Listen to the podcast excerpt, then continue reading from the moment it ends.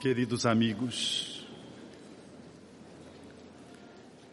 é uma alegria que vai se renovando à medida que o encontro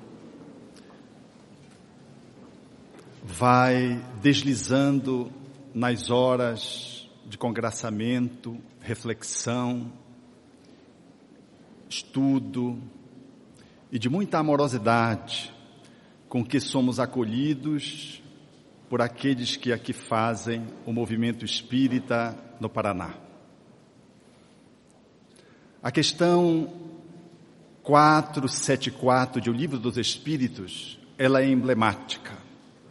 Quando Kardec trata do fenômeno da possessão, e os espíritos respondendo-lhe uma questão pertinente à temática, diz de uma forma decisiva: Há muitos epilépticos e loucos que são tomados como possessos e que precisam mais de médico do que de exorcismo.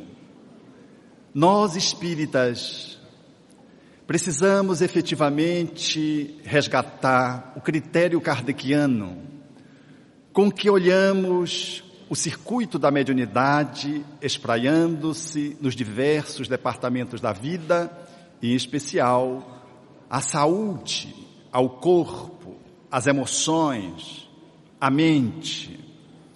Efetivamente, o codificador teve ensejo de estabelecer na primeira parte do, livro dos médiuns, justo no capítulo quarto, quando ele configura com a titulação dois sistemas, ele faz uma análise minuciosa, cautelosa e profunda dentro da contemporaneidade em que ele se situava na análise do fenômeno espírita, esquadrinhando pelo menos 13 possibilidades de explicação para o fenômeno mediúnico.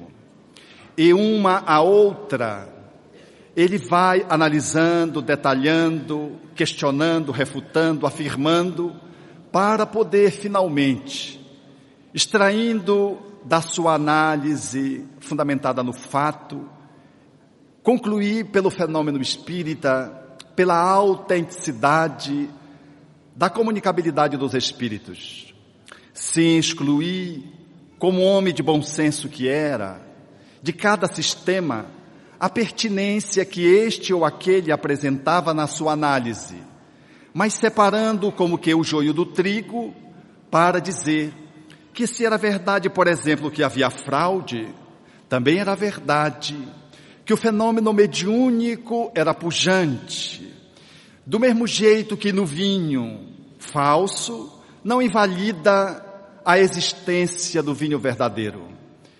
Desse modo, o codificador, com muita proficiência, com muita seriedade, com muito cuidado, tratou o fenômeno mediúnico dentro do cenário que se lhes apresentava, procurando distribuir, portanto, as explicações que se levantavam na conta de sistemas, dando-lhes o ensejo não só da refutação, quando questionado o fenômeno mediúnico, mas também a aquiescência para dizer que de fato existiam fenômenos alucinatórios, existia também os fenômenos fraudulentos, de que existiam, portanto, várias possibilidades ao lado do fenômeno autêntico.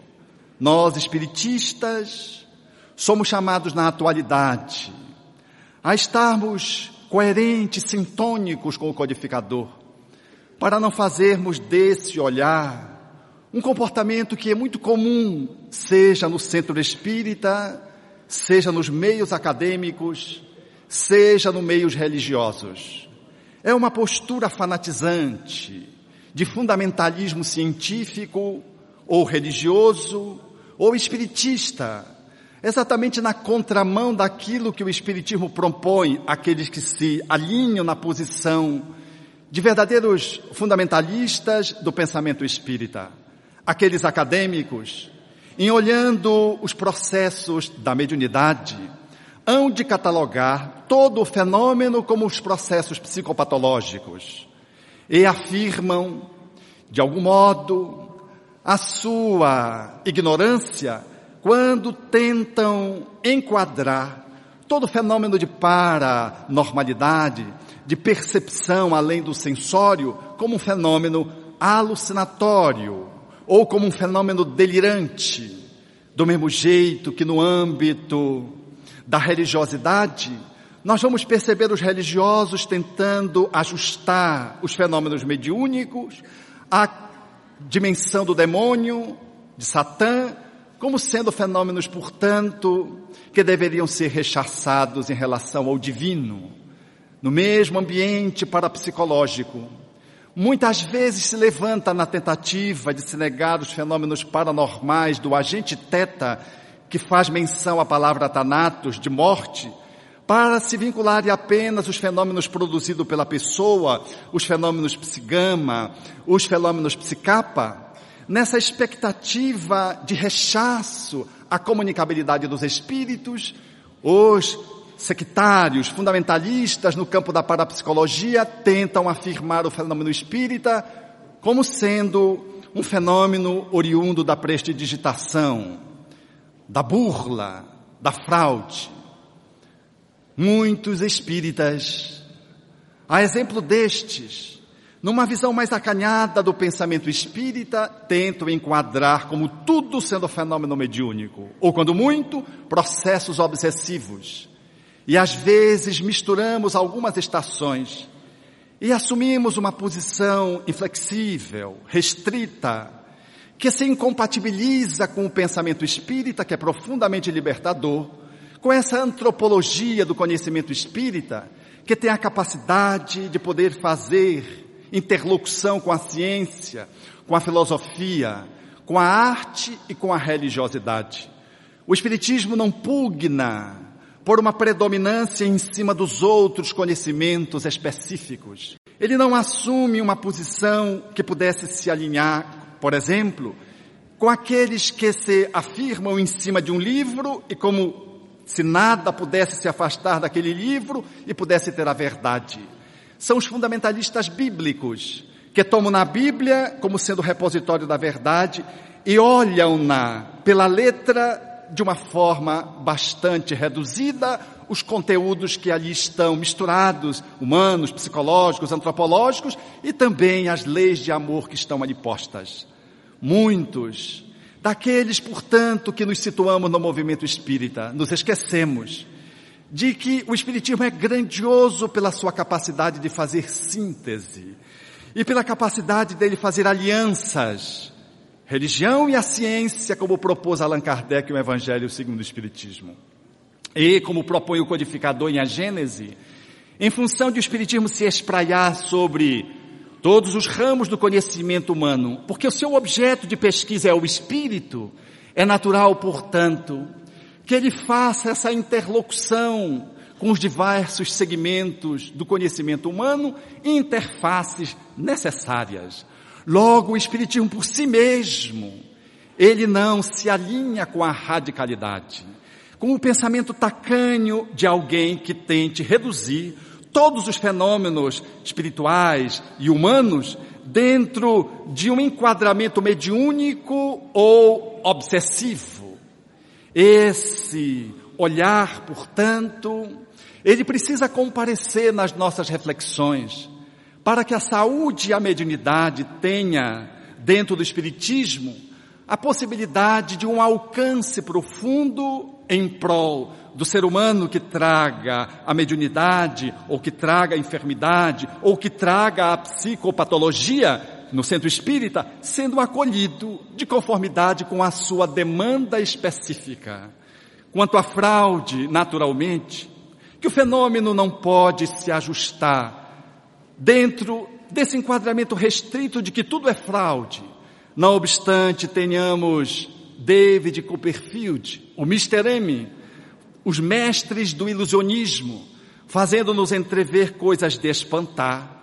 Nós temos na literatura espírita e naquela que se seguiu contemporaneamente a Kardec, uma vasta documentação científica, numa época em que a robótica ainda não havia comparecido e que o fenômeno da iconoplastia não se ajustava à tecnologia, por exemplo, para se ajustar fotos, para se aumentar, diminuir o tamanho de órgãos.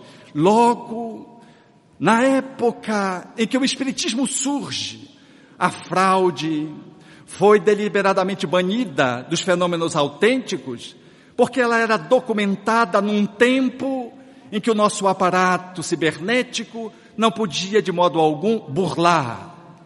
Foi, por exemplo, o que aconteceu com Florence Cook, que deixava se fotografar, medir pulsação, a ausculta respiratória, deixava-se fotografar ao lado do cientista, ao lado da médium, ao mesmo tempo. Foi o que aconteceu com Ana Prado, citada ontem por mim, quando em transe, por exemplo, dava ensejo que um bocado de sementes de eucalipto colocado num vaso, num pires, e ao lado do pires um vaso com água e o outro com terra tirada do quintal da casa em que ela vivia, a família Prado, e ensejando o fenômeno de transe, depois se pudesse perceber a germinação dos grânulos, das sementes de eucalipto, ensejando um fenômeno absurdamente incomum, porque uma semente de eucalipto, mesmo pela nova agronomia, pela engenharia posta nesses dias, não consegue ser germinada em 15 minutos. E precisa de 15 dias, quando muito, em função da tecnologia, sete dias para que ela possa germinar. Mas os fenômenos foram tão autênticos para banir a fraude, que quando Ana Prado se sentou à cadeira para ser fotografada, depois do ambiente ser posto com a câmara fotográfica firmando-lhe na posição em que ela estava entrando em transe, e que o maestro heterobósio, que manipulava os equipamentos elétricos de magnésio, deixando que o esposo de Ana Prado pudesse explodi-lo para que se pudesse fazer a claridade correspondente e a fotografia pudesse ser concluída, esse fenômeno, esse ambiente posto, em função da tipologia com que o Espírito João, guia da médium, deveria assinalar o momento exato que na escuridão deveria haver o acionamento do aparelho elétrico de magnésio para que a explosão se desse, mediante uma batida. Assim, o processo efetivamente se fez. A escuridão completa e conforme estava combinado, a médium entrou em transe, mas não sonambúrico, e começou a dizer, conforme tinha sido combinado com o espírito guia João, eu estou sentindo o meu braço esquerdo e a minha perna esquerda insensíveis e pesadas. Passado mais alguns minutos, ela disse, eu estou sentindo a minha perna esquerda e o meu braço amortecidos já não consigo movê-los. A minha voz está embargada, a minha língua está pesada, eu tenho a impressão que não vou mais conseguir falar. E fechou o transe. A luz estava na obscuridade completa. O Espírito João deu a sinalização tipológica e então Eurípides acionou a máquina. Revelada a foto, que antes mesmo que pudesse vir, vir a vis para ser examinada enquanto documento científico, a médio saindo do transe, disse João, me disse que a máquina foi impressionada. E quando se revelou, estava médio sentada. É de tal ordem a magnitude desse documento, porque a perna esquerda estava completamente semi-desmaterializada. Completamente sim o pé, porque aparecia o calcâneo, o osso que compõe o nosso calcanhar na foto. O pé tombava, porque ele se semi-desmaterializou e o sapatinho caía, tombava, como se ela tivesse até uma deficiência. Mas quando se olhava nas mãos, à esquerda, duas falanges desapareciam. E o braço semi-desmaterializou e o vestido semi-transparente deixava entrever de que o braço também, a exemplo da perna, conseguiram um alto grau de desmaterialização. O ombro tombara para mostrar que o fenômeno da desmaterialização tinha sido amplo. A fraude não poderia, naquele tempo, em 1921, estabelecer esse nível de tecnologia no âmbito da fotografia para burlar a verdade. Mais do que isso, da desmaterialização, além das materializações, da germinação, é quando o maestro coloca a máquina numa direção para estabelecer aquilo que ficou consagrado como fotos transcendentais ou fotos do além. E o próprio Espírito João, na obscuridade, tiraria a objetiva para que pudesse ele mesmo, num fenômeno transcendente, mediúnico, valendo-se da energia diana, estabelecer a impressão da máquina, do filme, na máquina fotográfica, concluindo com uma excelente chapa, no qual ele se mostra luminosamente diante de uma objetiva que focava no nada. Esses fenômenos, eles ficaram-se acumulando à medida que a pesquisa foi se estabelecendo, coordenada pelo desembargador Raimundo Nogueira de Faria, no estado do Pará. Era, portanto, a fraude que responde de algum modo àqueles parapsicólogos, não a parapsicologia, mas o ambiente em que os parapsicólogos se encontram e de que muitas vezes alguns sectários tentam negar o fenômeno mediúnico. No âmbito da saúde, Allan Kardec foi precioso e preciso ao indagar quando tratava dos inconvenientes e dos perigos da mediunidade, quando indagou dos espíritos, se a faculdade mediúnica, ela se estabelecia em função de um processo patológico ou simplesmente anormal. E o codificador responde, os espíritos respondem numa frase, às vezes anormal, não patológico. O fenômeno mediúnico, ele é diferente. Ele é algumas vezes anormal, ou poderíamos dizer paranormal mas patológico, necessariamente, não.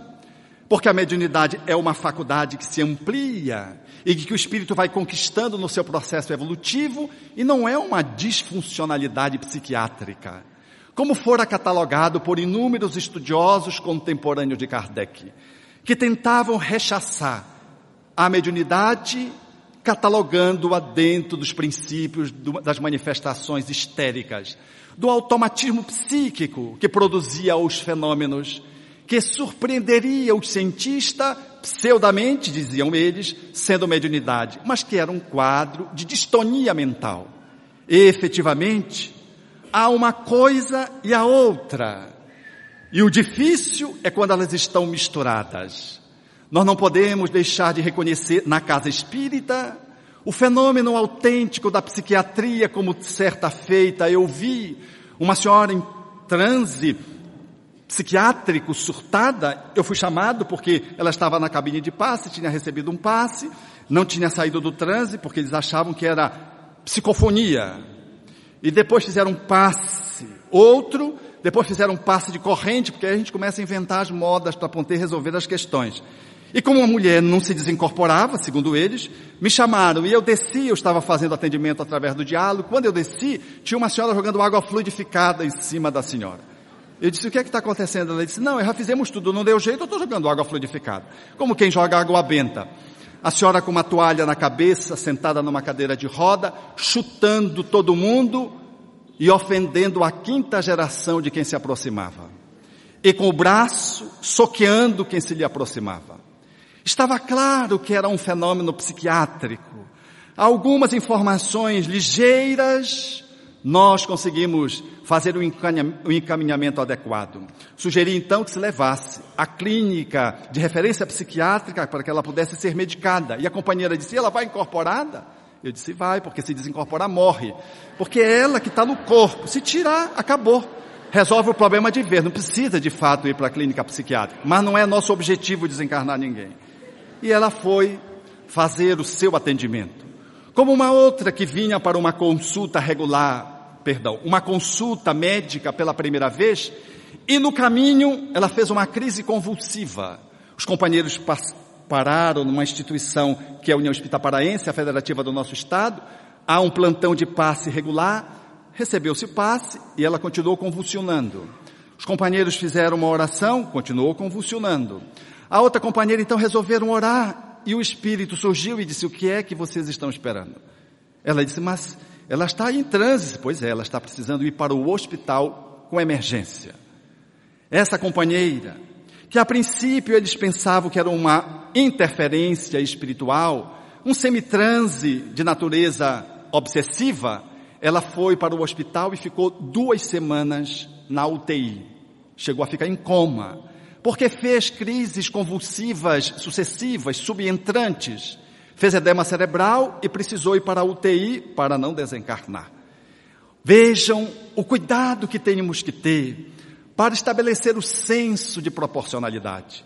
Porque às vezes nós supomos que é a pessoa, às vezes nós supomos que é espírito, às vezes nós não conseguimos nos dar conta que está misturado. Às vezes é um fenômeno puro e simples mediúnico, às vezes é um fenômeno mediúnico obsessivo, às vezes é apenas um processo obsessivo que parece que tem uma mediunidade ostensiva embutida, mas depois que a pessoa trata, a pessoa parece que deixou de ser médio nesse sentido usual do termo. Olhar para isso requer cuidado, dedicação e profundo processo de observação, para que possamos ir discriminando uma coisa de outra, porque mesmo nós profissionais da saúde, numa dada circunstância, nós não conseguimos dizer o que é. Precisamos acompanhar ao longo do tempo, fazer uma anamnese, e mesmo assim não conseguimos diagnosticar se é um surto, se é uma obsessão, se é um fenômeno mediúnico envolvido com um processo histérico, se é uma emocionalidade que se apresenta dentro de uma perspectiva mediúnica exageradamente posta, se é um transe que a pessoa está fazendo regressivo, nós não conseguimos saber. Se é um processo psiquiátrico, mediúnico, obsessivo, ou uma fraude, porque às vezes a pessoa burla, ela incorpora com o olho e com o outro, ela fica olhando para chamar atenção, alcançar alguns objetivos que ela busca. Temos que estar atentos. Eu tinha uma companheira que todas as vezes que eu entrava no centro espírita, ela entrava em crise, incorporava. E eu ia atendê-la, aplicava passes, orava, até que um dia uma companheira chegou e disse, meu filho, por favor, eu era muito jovem, mais jovem do que sou hoje. Disse assim, meu filho, por favor, e eu não entendi porque ela me separou do grupo e o grupo foi atender. Ela disse: pode deixar, minha filha, que o tratamento para essa jovem é velha. Ela entrou na cabine de passe e de repente a moça saiu saudável, não deu, não deu tempo para aplicar um passe. E ela veio com a sua maturidade dizer: meu filho, essa moça está burlando. Ela faz que incorpora para você atendê-la. Você não prestou atenção? Eu não tinha. Fui ganhando experiência com os adultos que sempre assimilam um maior conteúdo de vida e de sabedoria quando vivem atentamente aproveitando as lições de vida. Então, é difícil saber quando o médium faz um transe se é dele, se é uma alucinação. A alucinação do ponto de vista psiquiátrico é um distúrbio da senso-percepção. Diferencia-se da ilusão. A ilusão, você vê o objeto fora e interpreta de uma forma diferente.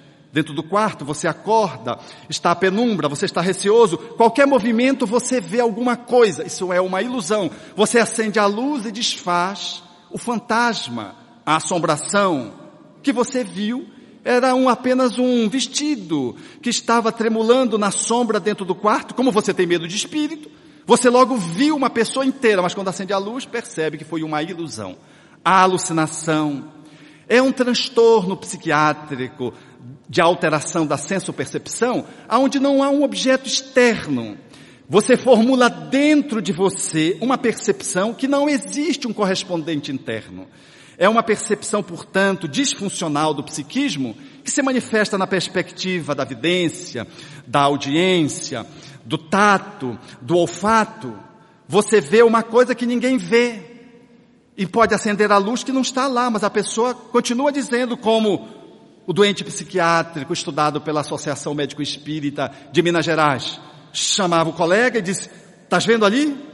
Ele disse: O que é que você está vendo? Você não está vendo, não é possível que você não veja. 1.200 cadáveres.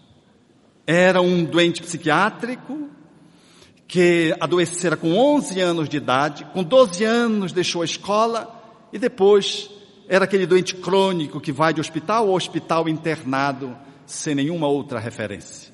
E que caracterizava, mediante abordagem médico-espírita e psicológica, feita nessa perspectiva espírita, quando ele manifestou os seus conteúdos internos, ele começou a fazer menção ao nazismo, referindo-se a pessoas que eram conhecidas, a outras que as jovens psicólogas não conheciam e que foram pesquisar e confirmaram, e fazia menção a pertencer a alto escalão, dizendo que tinha usado estrela e fazia o desenho da estrela e da suástica, e quando num dia ele escreveu imperfeitamente o nome de Hitler, e elas perguntaram, ele disse, esse aqui manda até no vento. E ele dizia no transe, delirante, que é uma capacidade de alteração do juízo, e apresentando ali aquela percepção de uma realidade dantesca, ele dizia, essa visão não me dá paz. Eram os 1.200 cadáveres. No quadro alucinatório, você vê o que não existe, ouve o que não existe, sente o que não existe, cheira o que não existe. No quadro delirante, muito embora você mantenha a consciência, a lucidez de consciência, você altera a forma como você se coloca na realidade porque você perde a criticidade, perde a capacidade do julgamento. Você ouve o vento passar, como o doente psiquiatra diz, ó, oh, tá vendo o vento? Até ele sabe que eu sou Deus. Então ele faz uma interpretação delirante. Mas se você em seguida pergunta, mas como é o seu nome? Aí ele diz o nome dele, quer dizer, ao mesmo tempo que ele é Deus, ele não é. Mostrando que ele está delirando na alucinação. Nós muitas vezes confundimos com o fenômeno mediúnico. E quando o fenômeno se dá, os médios às vezes pensam que estão alucinando.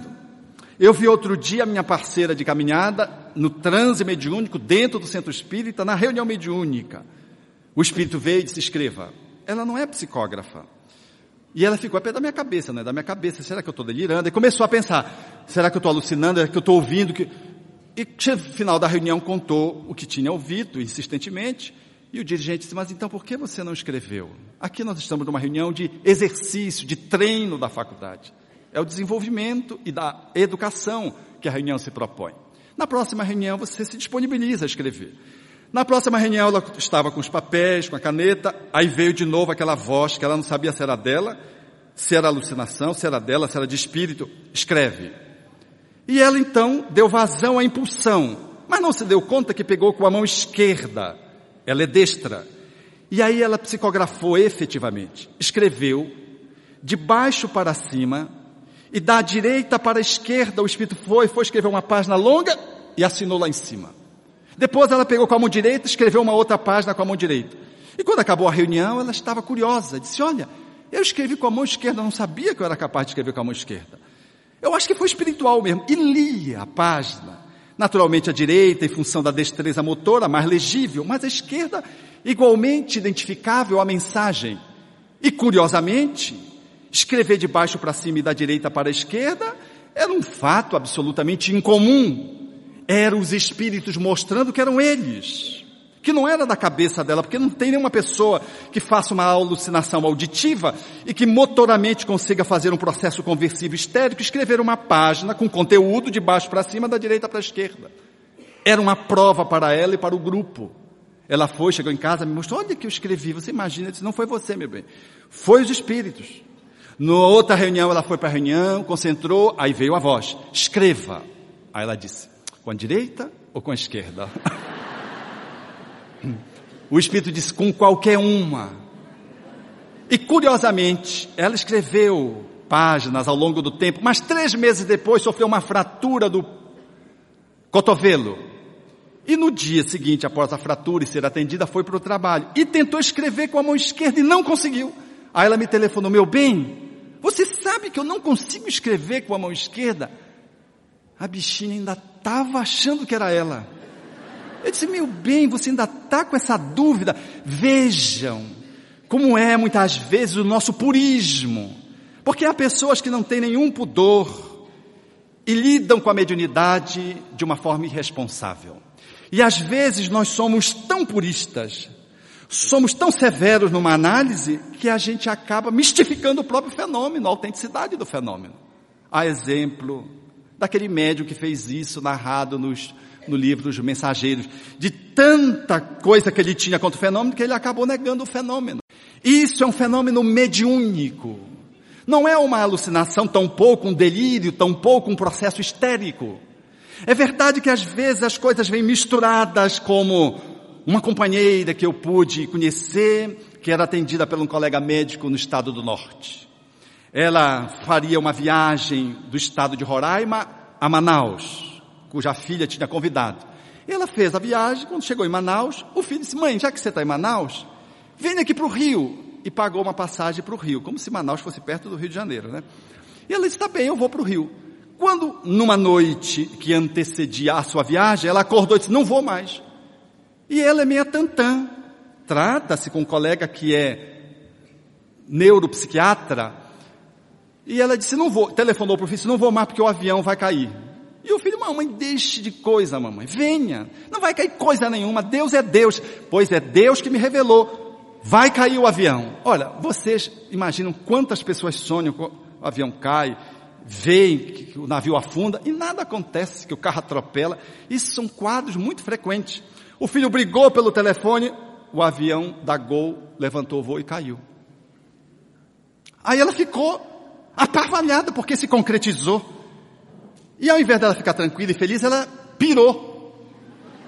Voltou para a cidade dela, graças a Deus o avião não a levou, porque senão vocês imaginem esse filho, acostumado a lidar com uma mãe borderline, limítrofe, entre o equilíbrio e o desequilíbrio, como ele ficaria se ela cedesse à sua insistência. Voltou para seu estado para medicar-se com o meu colega. O meu colega estava com a esposa sangrando numa metrorragia, um sangramento uterino. Muito preocupado, muito inquieto, porque não conseguia diagnosticar, não conseguia, em tratando, ceder o processo da hemorragia, mas em função da emergência foi atendê-la. Quando ele estava atendendo, ela olhou para ele e disse assim, o senhor está inquieto hoje, né? Ele disse, é, estou inquieto. Ela disse, é problema da esposa, né? Ele ficou assim, disse, é. Já que ela estava acertando tudo, ele disse, é grave? Ela disse, ela disse, não, é coisa de mulher. Olha a resposta. Ele não tinha falado que era um processo ginecológico. Eu até perguntei para ele, você pagou a consulta? Porque na verdade, ela foi se consultar e ele se consultou. E ele me disse depois, Alberto, e não é que passou mesmo, era coisa de mulher na linguagem. São psiquismos sensíveis que trazem as percepções do mundo parafísico às vezes numa apreensão anímica, às vezes num processo mediúnico, cursando com um quadro de sensibilidade psiquiátrica, que Allan Kardec teve ensejo de focar. Quando Allan Kardec perguntou aos espíritos se a mediunidade provocava loucura, e os espíritos disse não mais do que outra e qualquer outra faculdade que acionada indevidamente pode promover a loucura. Há uma sensibilidade orgânica, como a mediunidade, é uma faculdade que se radica no organismo, num processo de sobreexcitação, alguém que traz em germe, segundo os espíritos, a loucura, que era a palavra utilizada na época para definir os transtornos mentais, a pessoa desequilibra, mas desequilibraria também trabalhando, estudando, fazendo qualquer outra coisa de uma forma persistente, intensa. E os Espíritos sugerem que essas pessoas sensíveis, elas precisam ser acolhidas a fim de não sobreexcitarem a mente, não fadigarem o psiquismo e não adoecerem. Portanto, são pessoas que precisam ter um, um, um enquadre diferenciado dentro da casa espírita porque elas trazem às vezes até o fenômeno mediúnico, mas trazem uma sensibilidade mental disfuncional que o fenômeno mediúnico acionado pode desencadear um transtorno de natureza mental. Vejam quantos matizes se entrelaçam. E nós precisamos estar muito atentos para poder dar o trato adequado para cada situação, sob pena de fazermos um movimento inadequado. Na área da saúde, essa pessoa vai se beneficiar dos passes, do estudo espírita, do mergulho na psicosfera do centro espírita, das atividades assistenciais, mas ela não vai comparecer às reuniões mediúnicas regulares. Ela não vai, entre aspas, desenvolver, porque se ela for desenvolver mediunidade, ela vai desenvolver loucura junto. Essa é uma forma de curar a pessoa. Ela está ali para ser curada desse jeito. Mas às vezes nós procedemos tal qual muitas vezes os nossos irmãos umbandistas. Qualquer coisa tem que trabalhar, tudo tem que trabalhar. E ao invés de trabalhar, a gente atrapalha, induzindo a pessoa a um exercício inadequado da mediunidade. Nós precisamos estar muito atento para não confundir mediunidade com mediocridade. Um olhar tacanho da mediunidade nos leva a cometer erros. O benefício no âmbito da saúde, ele se faz de mil formas. É verdade que às vezes os espíritos intervêm em algumas circunstâncias de uma forma tão ostensiva, quais a que aconteceu também em Parintins, no Amazonas, quando a médio citada na Prado, em transe, o espírito se materializou e promoveu duas cirurgias nela própria e num médico que buscou esse tipo de atendimento. Os jornais no dia seguinte proclamavam acerca do, do ocultismo da família Prado e surgiu um frisson porque a reunião estava sob a assistência de mais de 13 pessoas respeitáveis da sociedade. Esse fenômeno das cirurgias mediúnicas que aconteceu com Ana Prado também acontecia com Francisco Peixotinho Lins, que em transe os espíritos se materializavam e produziam os fenômenos operatórios. Não cortando o corpo com os instrumentos físicos, eles traziam, usavam instrumentos de natureza espiritual e a intervenção era, tinha um variante, tinha uma variante. Não era idêntica àquela promovida em Parintins, na qual o instrumento físico propriamente dito fora usado. Com sucesso para as duas pessoas, ela que tirou um abscesso da boca e o médico que estava com uma alteração da garganta e que também fora cirurgiado. Quando nós percebemos esses fenômenos, que ficaram amostras para que o mundo pudesse valorizar a presença dos espíritos, porque a proposta espírita, naturalmente, não é curar o corpo. Essa fenomenologia vinha quebrar os cânones da medicina, porque se fazia uma intervenção sem anestesia, sem hemostasia, não se usava antibiótico, portanto, sem a asepsia e a cicatrização em tempo recorde. Coisas que não se dá no âmbito da medicina. Esses fenômenos estavam postos para servir de pesquisa, mas os médiums que enveredaram por esse caminho, não da materialização, mas do processo da incorporação, aqui usando a palavra incorporar, valendo-se da fala de Palhano Júnior, que propõe essa terminologia para mostrar que em alguns transes não é só a fala utilizada no fenômeno psicofônico, mas você usa os centros motores do cérebro, do córtex cerebral, e usa os movimentos do, cor, do corpo, você anda, você utiliza todo o aparato físico num fenômeno que ele configura como um fenômeno de incorporação para separar do fenômeno da psicofonia. Há muitos médiums enveredados por esse caminho, e aliás tem causado graves transtornos ao movimento espírita, porque lançam mão do, do bisturi e o fazem para atender o corpo. A metade da humanidade quer curar os corpos e a outra metade também. Poucos são aqueles que querem curar a alma. Então, aonde tem alguém que incorpora um médico cirurgião, enche-se. E aí vem os presentes vêm as bajulações, vêm as distorções, quais aquelas que estão relatadas no livro Trilha de Libertação, psicografado por Divaldo Pereira Franco, ditado por Manuel Filomeno de Miranda. O Espiritismo não vem com essa perspectiva. Ah, sim, fenômenos de cura, estabelecido em nível corporal, nas, nos atendimentos fluídicos. Às vezes o paciente fica na casa, às vezes está estudando no grupo de atendimento espiritual de desobsessão, a ETE, às vezes está estudando numa sala, ouvindo uma palestra, e ele está sendo atendido por espíritos num processo de intervenção ostensiva em nível de perispírito. Ao lado dos atendimentos do passe. Às vezes ele fica em casa, o grupo mediúnico, celebrizando a seriedade e a solidariedade fraternal, o atende à distância mediante o desdobramento dos médiuns.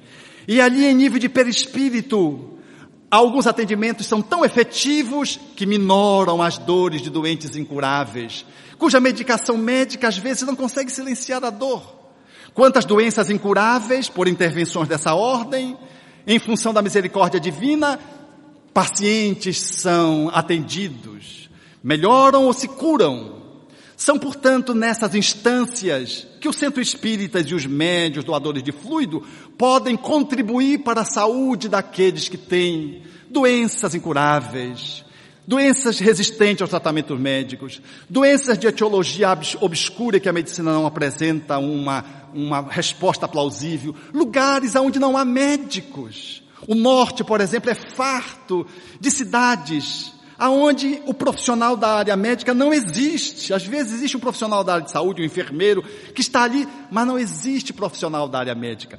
E os, a população na miséria, morrendo por falta de atendimento médico. Quantas vezes a atividade mediúnica silenciosamente é feita para curar pessoas, valendo-se de médios que às vezes estão na capital ou às vezes na própria cidade, mas sem nenhuma ostensividade de bisturi, sem nenhum tipo de momice quanto alguns muitas vezes fazem, verdadeiros teatros para dizer que estão cirurgiando a pessoa em nível espiritual e tocam-lhe o corpo em atitudes às vezes bizarras, longe disso.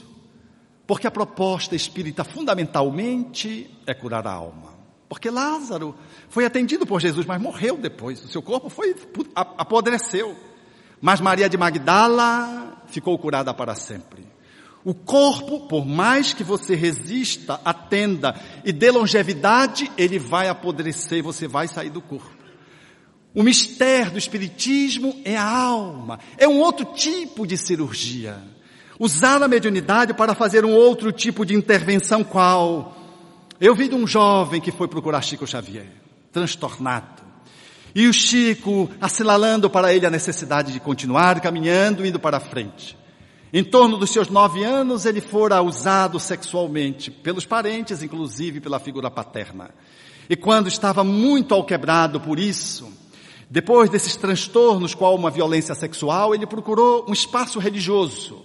E aquele representante da religião, ao invés de lhe acolher amorosamente, quando ele narrou o fato trágico, ele se aproveitou do jovem e estabeleceu um processo de sedução homossexual e passou também a ter uma comunhão sexual propriamente dita, num, em regime de violência.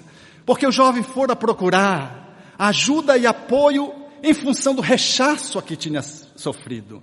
Olhava naquele homem religioso a figura do seu pai transplantado e agora novamente, por uma figura paterna, era violado sexualmente.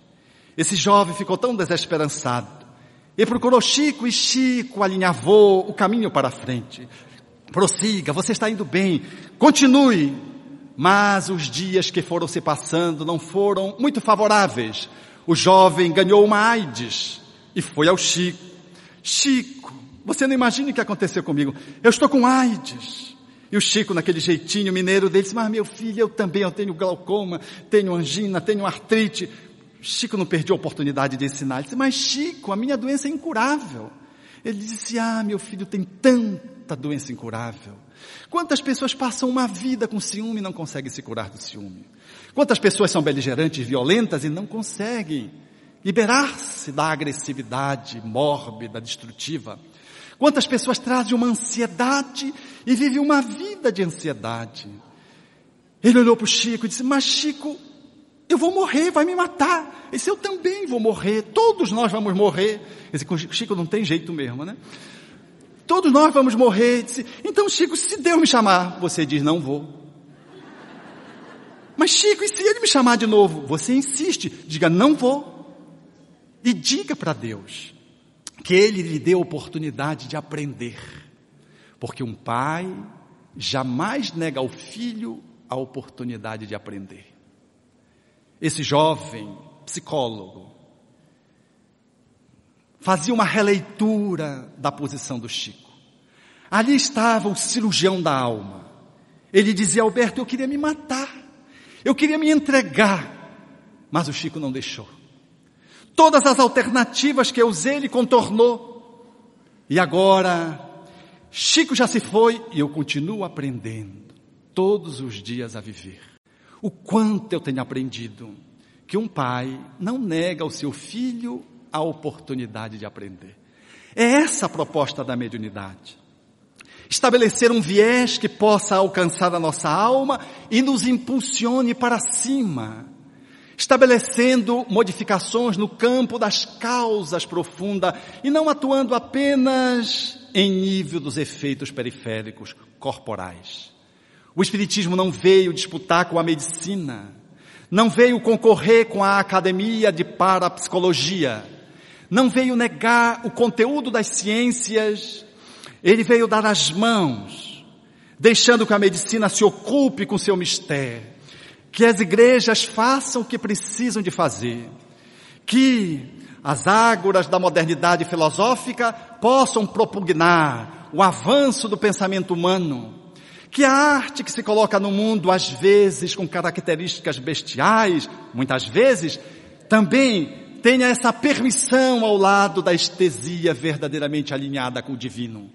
O Espiritismo ao lado desses conteúdos faz esse contato vitalizante e proporciona um entreolhar de que o seu objetivo é a saúde da alma.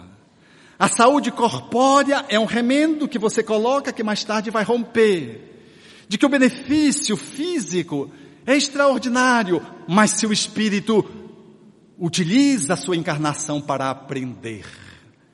Às vezes, tirar do corpo o espírito num acidente, em que não estava programada a sua desencarnação, é medida providencial dos bons espíritos para que aquele espírito não se comprometa muito e muito mais nessa encarnação, usando inadequadamente a mediunidade quando a coloca no campo da mercantilização, quando na sua derrocada moral, caminhando muitas vezes para um transtorno psiquiátrico. O benfeitor tira-lhe do corpo aproveitando uma circunstância de um acidente, abreviando-lhe o tempo de vida física, porque ele não está disposto a aprender. Mas aquele que está vocacionado para o aprendizado, este tem os espaços abertos. Porque Deus nos confere o corpo para a nossa evolução. Enquanto o corpo apodrece, a alma se torna ígida. Há pessoas que não têm nenhum fragmento de doença no corpo, nenhuma alteração aqui ou acolá, nem gripam, mas são psicopatas. São profundamente doentes. E há pessoas que se arrastam, que estão numa cadeira de rodas, que têm uma doença de longo curso e que são saudáveis interiormente. A doença em si já é o seu processo psicoterapêutico.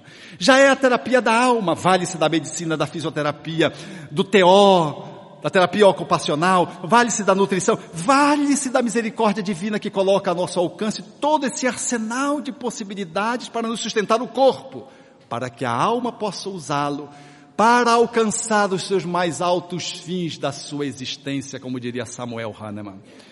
É necessário, portanto, nesse olhar, entrevermos de que o centro espírita é um espaço de cultura espiritista, focado na alma, com profundo respeito ao doente psiquiátrico que entra e que vai receber uma cirurgia, entre aspas, para o seu psiquismo enquanto ele faz o tratamento medicamentoso, ali ele começa a ouvir falar de perdão, de fraternidade, de solidariedade.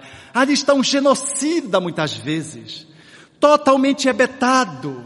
E quantos entram no centro espírita, trazendo processos alucinatórios em função de intervenções obsessivas, que recebem do centro espírita o atendimento e sanam o seu problema, porque fundamentalmente havia um desequilíbrio psiquiátrico em razão de uma alteração de obsessão. Tratada a obsessão, o, paciente vai melhorando pelo que vai aprendendo no centro espírita, pelos passes, pela fluidoterapia, pela renovação interior, ele vai melhorando, vai precisando de menos remédio. Aí a ética espírita nunca intervir na receituário que alguém lhe traga. Nunca dizer não use isso ou use isso não é o nosso espaço, como profissional da área médica, jamais intervir num receituário de alguém atendendo a pessoa no centro espírita. Quando via que a medicação estava excessiva, dizia, procure o seu profissional, o seu médico, para ele avaliar se o remédio está adequado, se precisa aumentar, diminuir ou trocar. Precisava às vezes reduzir, a pessoa estava tão melhor, porque era um processo obsessivo, começava a melhorar, a medicação começava a ficar inadequada. Ela voltava, o profissional fazia a redução do medicamento. É irresponsabilidade nossa. Lidando com o fenômeno mediúnico, achar não foi uma inspiração para ele tirar o remédio.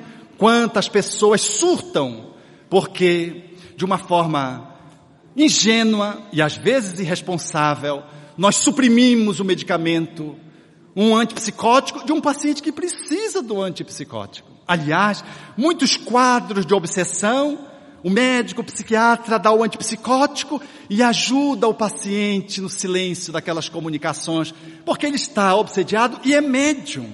E a medicação, como atua no cérebro, no sistema nervoso central, ela inibe não só os sintomas psiquiátricos, mas ela inibe essa interação de natureza espiritual, dando ensejo que a pessoa tenha uma vida mais confortável e possa fazer o seu tratamento de desobsessão e possa ir melhorando. Depois dispensa o remédio. Há muita diferença entre o doente psiquiátrico e um médium, porque o doente psiquiátrico, ele é alguém que está desarrumado na sua vida. Como dizia um colega, o médium não, o médico é só louco na hora da reunião mediúnica, porque ele faz coisas de enlouquecer. Porque vocês imaginam um homem dizer, ah, eu estou tendo um filho, ah, eu estou tendo um filho. Um homem barbado dizer, eu estou menstruando, eu estou menstruando, eu estou sangrando, eu vou morrer, eu vou morrer. Se você olhar o fenômeno fazendo uma fotografia desse momento, é um processo absurdo. Mas ele é médium. Ele faz aquilo dentro da reunião mediúnica. É verdade que todo médium tem um quadro dissociativo, mas não tem um transtorno de dissociação não necessariamente apresenta um processo conversivo, mas todo médium é mais sensível. Mas o fato da sua sensibilidade mediúnica lhe deixar mais vulnerável aos eventos, à emocionalidade, não significa dizer que ele é doente, que ele é patológico. Ele vai precisar treinar a faculdade e educá-la, colocando-a na direção do bem. Vocês não veem, por exemplo, de Valdo Franco, Raul Teixeira aqui, tendo faniquito, desmaiando, Parece que até que eles não são médios, são tão normais, mas vocês não imaginam o quanto esses médios, que conseguem chegar no patamar do processo educativo, conseguem igualmente, em função de um esforço contínuo, selecionar as interferências, porque tem um processo neuro, psiconeural de natureza sensível. Eles têm um viés histérico do ponto de vista da sua constituição, mas não têm um comportamento histérico. Porque são almas que se educaram, a exemplo do médico que frequenta o nosso centro espírita, que faz o transe na hora da reunião mediúnica, mas fora da reunião mediúnica, é uma pessoa normal, faz as suas atividades, trabalha, não fica caindo na rua, não fica revirando o olho aqui e acolá, não fica psicografando em qualquer lugar, não fica. Um doente psiquiátrico, ele faz transe, entre aspas, em qualquer lugar. Ele tem a sua vida desarrumada. Ele vai precisar de remédio. E vai precisar de remédio às vezes a vida inteira. Ele é um prognóstico reservado. O médium que está, por exemplo, no processo de obsessão, em tratando-se, fica bem. E ele pode se rearticular com a normalidade do cotidiano sem nenhum problema e sem medicamento. Allan Kardec tinha razão. A mediunidade é uma benção que está disponível para muitos espíritos como diria o Espírito Emmanuel, que fracassaram desastradamente no passado e que trazem a mediunidade como um instrumento neutro que, usando moralmente, funciona como fator de saúde para o médium. Ao invés de vir doente, encarquilhado, cheio de artrite uma vida inteira, sofrer de mal asmático uma vida inteira, ao invés de trazer uma doença de longo curso, dilacerante, degenerativa do sistema nervoso, neuromuscular, ele traz mediunidade. Vai receber os suicidas trabalhando o seu suicídio. Vai receber os espíritos sofridos. E na medida que ele vai fazendo isso, ele vai resgatando pelo amor que cobre a multidão dos erros. Na fala de Simão Pedro. Ele vai pelo exercício da mediunidade, em resgate justo utilizando desse recurso, ele vai ganhando a sua saúde e regime de equanimidade cósmica. Não precisa, portanto, adoecer porque escolheu o trabalho para resgatar a seu sofrimento, usando a bênção da mediunidade, que se nos afigura como sendo uma dádiva do divino. E ao invés de, enquanto religiosos sectários, olharmos a mediunidade como algo que seja demoníaco, nós olhamos a mediunidade como uma bênção de concessão aqueles que fracassaram desastradamente, com a possibilidade de se reharmonizarem com as leis divinas. Porque são raros os médios que trazem a mediunidade como uma conquista espiritual. São muito raros. A maioria de nós somos assim meio tupiniquim do pé rapado ao mesmo tempo que ralar pra, e ainda que reclamemos, a gente está reclamando de barriga cheia. A gente não sabe o que seria se não exercêssemos a mediunidade. Ela é a nossa prevenção. Ela é o nosso, é o outro viés que nós utilizamos para para que não tivéssemos que fazer aquele caminho através do sofrimento e do desconforto. Por isso, nós bendizemos a mediunidade como bênção de Deus. E poderíamos afirmar, na fala do poeta que indaga do divino acerca dessas maravilhas que a vida nos dá, podendo dizer mesmo, quem foi que fez a mediunidade como fonte de luz, se assim for utilizada na vertente de Jesus? Quem foi que fez o sol no seu brilhante fulgor e as estrelas fulgurantes engalanando os nossos labores. Quem foi que fez o átomo e a nebulosa, a amebo e o serafim? E as origens das coisas que nunca terão fim? A virtude impoluta que não se modifica e a possante energia que a tudo vivifica. Quem foi que fez o vento, a chuva, o raio, o trovão? Fez a primavera, o outono, o inverno e o verão? O perfume das flores, o som, o ar, os campos, as florestas, a terra, o céu e o mar, e o infravermelho, como, como um estabelecido como se fosse uma grandiosidade na vida em função de uma lagarta que faz se desprender uma bela borboleta, o clarão da luz do sol no entardecer e o cantar do roxinol no amanhecer. Quem foi que fez as feras bravas, a asa de um inseto, a beleza de um ninho, deu agilidade incrível pulga saltitante e fez o passo lerdo, tardo do elefante, o colibri, conime a sutileza, sugando o mel das flores com tal delicadeza. E o tatu escavando a cova em que se abriga, e a faina inesgotável da minúscula formiga.